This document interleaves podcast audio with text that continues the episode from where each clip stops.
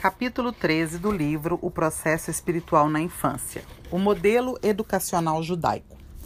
Ao iniciar o assunto sobre educação, creio que é importante mencionar a educação judaica pelo fato de terem como base do ensino fundamental a palavra, ou seja, os cinco primeiros livros da Bíblia, a Torá. Além disso, por causa dos resultados que são surpreendentes.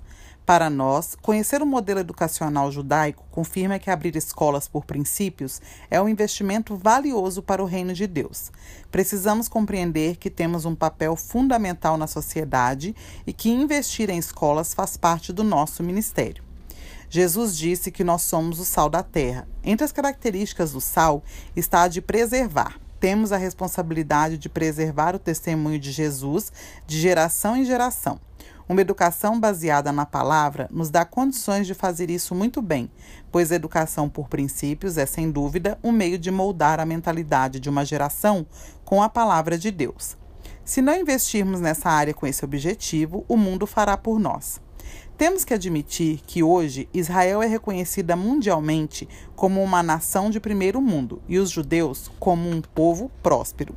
A bênção de Deus está sobre eles e uma prova disso são os grandes resultados dos judeus em várias áreas, por causa da qualidade da educação. O modelo educacional judaico. A Bíblia e a educação estão interligadas na história e cultura do povo judeu. Não podemos negar os efeitos desses dois aspectos na vida desse povo e o seu impacto na história. A eles foram entregues por Deus os mandamentos esculpidos em pedras há milhares de anos, por gerações, os judeus mantiveram a leitura da lei nos rituais religiosos, em suas sinagogas, como também na base da sua educação, o que é admirável. A eles pertencem os escritos mais antigos do mundo, encontrados em Qumran, conhecidos como os Escritos do Mar Morto, a versão mais antiga do texto bíblico, datando de mil anos antes do texto original da Bíblia hebraica. É preciso reconhecer também a sua contribuição na primeira tradução da Bíblia, a Septuaginta, pois foi essencial. E, além disso, os judeus estão entre os maiores ganhadores do Prêmio Nobel, o prêmio mais reconhecido do mundo acadêmico. Contudo, o bem mais precioso que nos tem sido concedido por Deus também vem dos judeus, a salvação em Jesus. Embora eles não o reconheçam, foi o próprio Jesus quem fez essa afirmação. Disse-lhe Jesus: Mulher, nós adoramos o que conhecemos, porque a salvação vem dos judeus. João 4, 21 e 22. Tudo isso certamente não é por acaso. Temos que reconhecer quando a Bíblia diz que os preceitos do Senhor dão sabedoria. De fato, isso tem acontecido com os judeus, a sua história o comprova. Há milênios, eles desenvolveram um modelo familiar de educação de pais para filhos, garantindo que todos fossem alfabetizados, modelo eficaz até os dias de hoje e que faz com que os judeus estejam entre os povos mais alfabetizados do mundo. A diferença entre o modelo educacional judaico e os convencionais está nos resultados. O produto que se destaca na economia e na exportação de Israel é a tecnologia.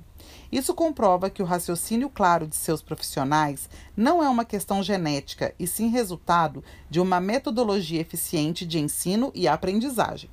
Portanto, vale a pena conhecer um pouco dessa cultura e do modelo de educação desenvolvido por eles, porque os resultados são, sem dúvida, eficientes. Antiguidade. Para os judeus, a educação acontecia de várias formas. Antigamente, as crianças recebiam ensinamentos de seus pais em casa. Para eles, não havia separação entre religião e educação, o que constitui um exemplo para nós cristãos. Em Israel, os professores eram também os líderes religiosos, sacerdotes, profetas ou escribas. Os alunos, desde o princípio, se familiarizavam com as escrituras e aprendiam a ler e escrever, como também um pouco de matemática e outros conhecimentos essenciais. Esse trabalho de ensinar começava em casa, depois continuava nas sinagogas e se estendia por todos os lugares, como festas e rituais. Os judeus usavam o método de memorização de textos e palavras desde que as crianças começavam a falar. Os alunos copiavam e recopiavam à mão com perfeição as passagens da lei de Moisés.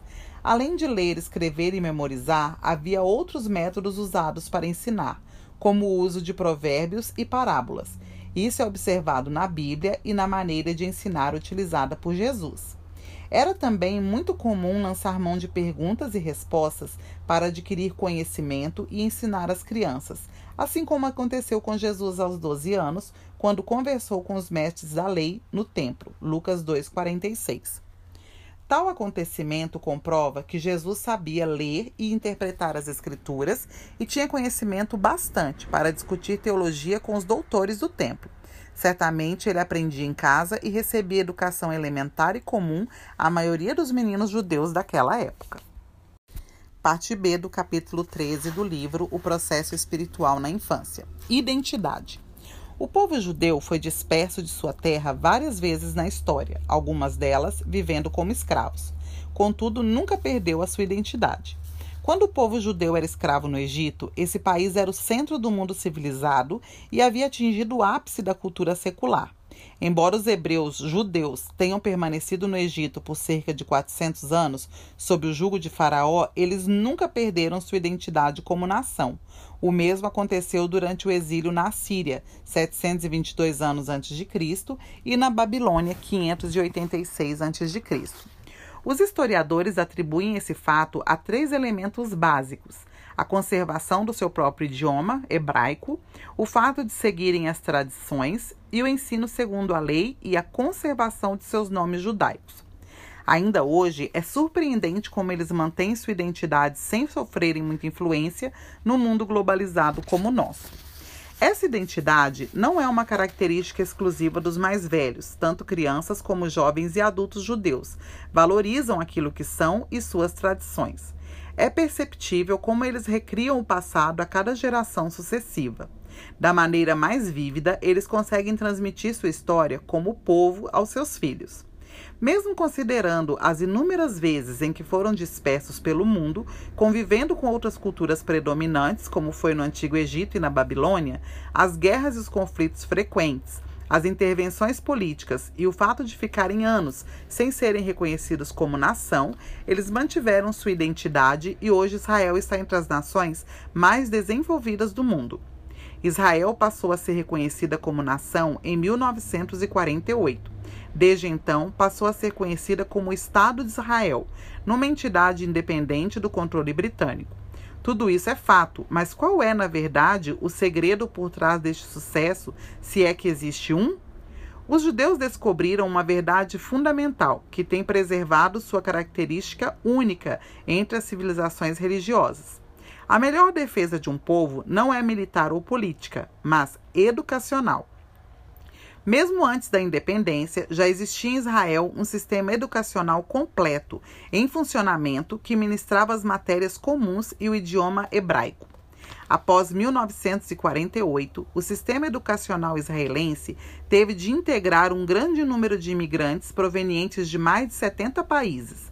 Seguiu-se então, nas décadas seguintes, um grande fluxo de judeus de várias partes do mundo: Europa, países árabes, África, América e antiga União Soviética. Os judeus souberam unir duas forças, a família e a educação. A família. A paixão principal e ardente dos judeus foi o estudo. Suas cidades eram escolas e seus líderes religiosos eram sábios. A palavra rabi não significa sacerdote, e sim mestre. Mesmo quando estavam assolados pela pobreza, asseguraram que seus filhos fossem educados. Ainda que um judeu fosse pobre e tivesse dez filhos, colocava todos no estudo, não apenas para garantir a educação, mas principalmente para conhecerem a lei, e não somente os filhos, mas também as filhas. Na cultura judaica, a mãe é quem controlava o orçamento da família.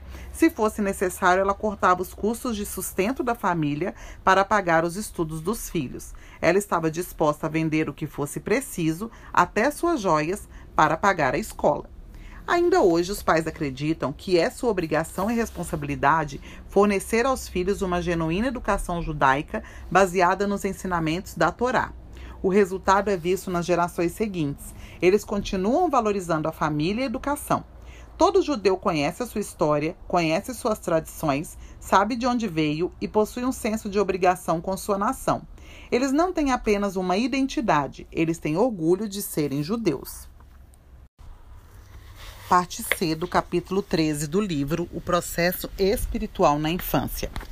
Alfabetização e educação das crianças. A palavra hebraica Shinuk significa mais do que educação, no sentido de ensinar a criança fatos e números. Shinuk significa moldar o caráter da criança e guiá-la passo a passo pelos caminhos que a ajudarão a tornar-se uma pessoa íntegra e um bom judeu em sua totalidade. A educação tem como objetivo fornecer, além de conhecimentos, os valores divinos registrados na Torá. A Torá é a Bíblia judaica, composta pelos cinco primeiros livros da Bíblia cristã, cinco livros de Moisés, o Pentateuco.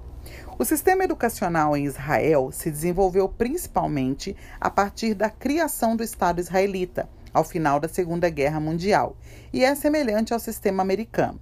Porém, em Israel, a educação e a religião, o judaísmo, estão interligadas. Em Israel, essa iniciação deve dar-se desde a mais tenra idade, pela repetição de alguns versículos bíblicos, cabendo ao pai a responsabilidade de tal tarefa. Em seguida, a criança de três anos é encaminhada a uma instituição de educação judaica tradicional destinada a ensinar às crianças a prática religiosa judaica e a língua hebraica. A partir da idade de seis ou sete anos, esse estudo poderá ser confiado a um professor que receberá remuneração por seu trabalho. Em toda cidade deve haver um professor de crianças, cuja importância equivale à de um médico, assim como de uma sinagoga e de um tribunal rabínico, sob pena de ser colocada no ostracismo. Finalmente, as crianças não devem interromper os estudos por motivo algum, por mais importante que este possa ser. O professor é alguém reconhecido e deve ter uma postura coerente. Eles devem ser indivíduos tementes a Deus, pois para um judeu o estudo da Torá é completamente diferente de qualquer outro. Não poderá jamais ser encarado como mais uma matéria do currículo escolar. Os judeus acreditam que somente os esforços somados da família e da escola poderão produzir cidadãos que sejam orgulho da família e da nação. Desde pequenos, os filhos aprendem observando seus pais e professores beijarem a mezuzá na porta de suas casas e escolas.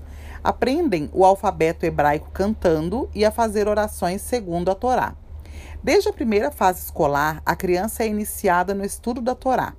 Enquanto dançam e cantam, doces e bolos chovem sobre elas em forma de letras.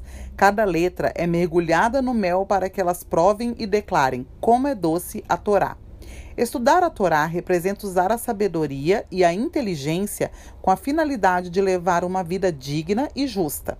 Envolve o cumprimento, a ação, a prática da vontade de Deus, pela qual a fé e a lei devem caminhar em perfeita sintonia. Acredita-se que a mente se desenvolva através do estudo da Torá, pois ele exige disciplina intelectual e capacidade de concentração, aspectos vitais a qualquer aprendizado. Certa vez, um professor judeu historiador do Holocausto, questionado sobre seus métodos, afirmou: Nossos filhos aprendem sobre os gregos e como eles viveram, sobre os romanos e como viveram, e também sobre os judeus e como eles morreram.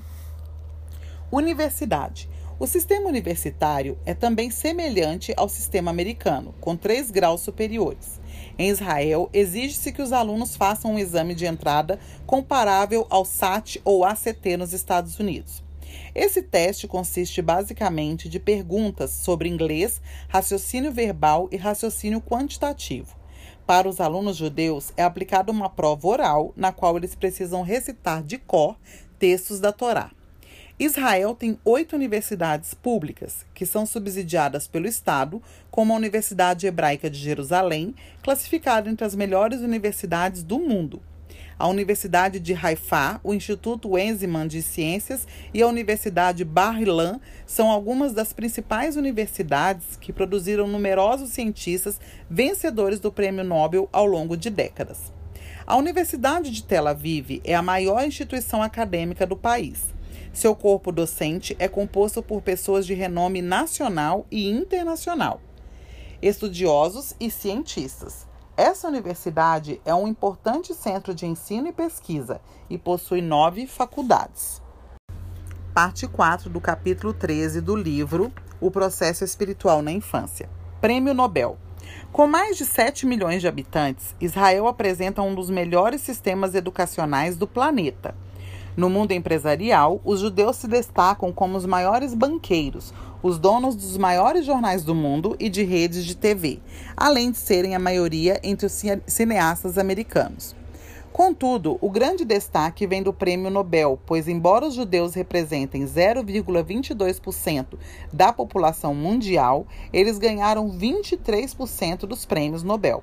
Desde o seu lançamento em 1901, o Prêmio Nobel foi entregue a 826 personalidades, sendo que 152 delas são judeus.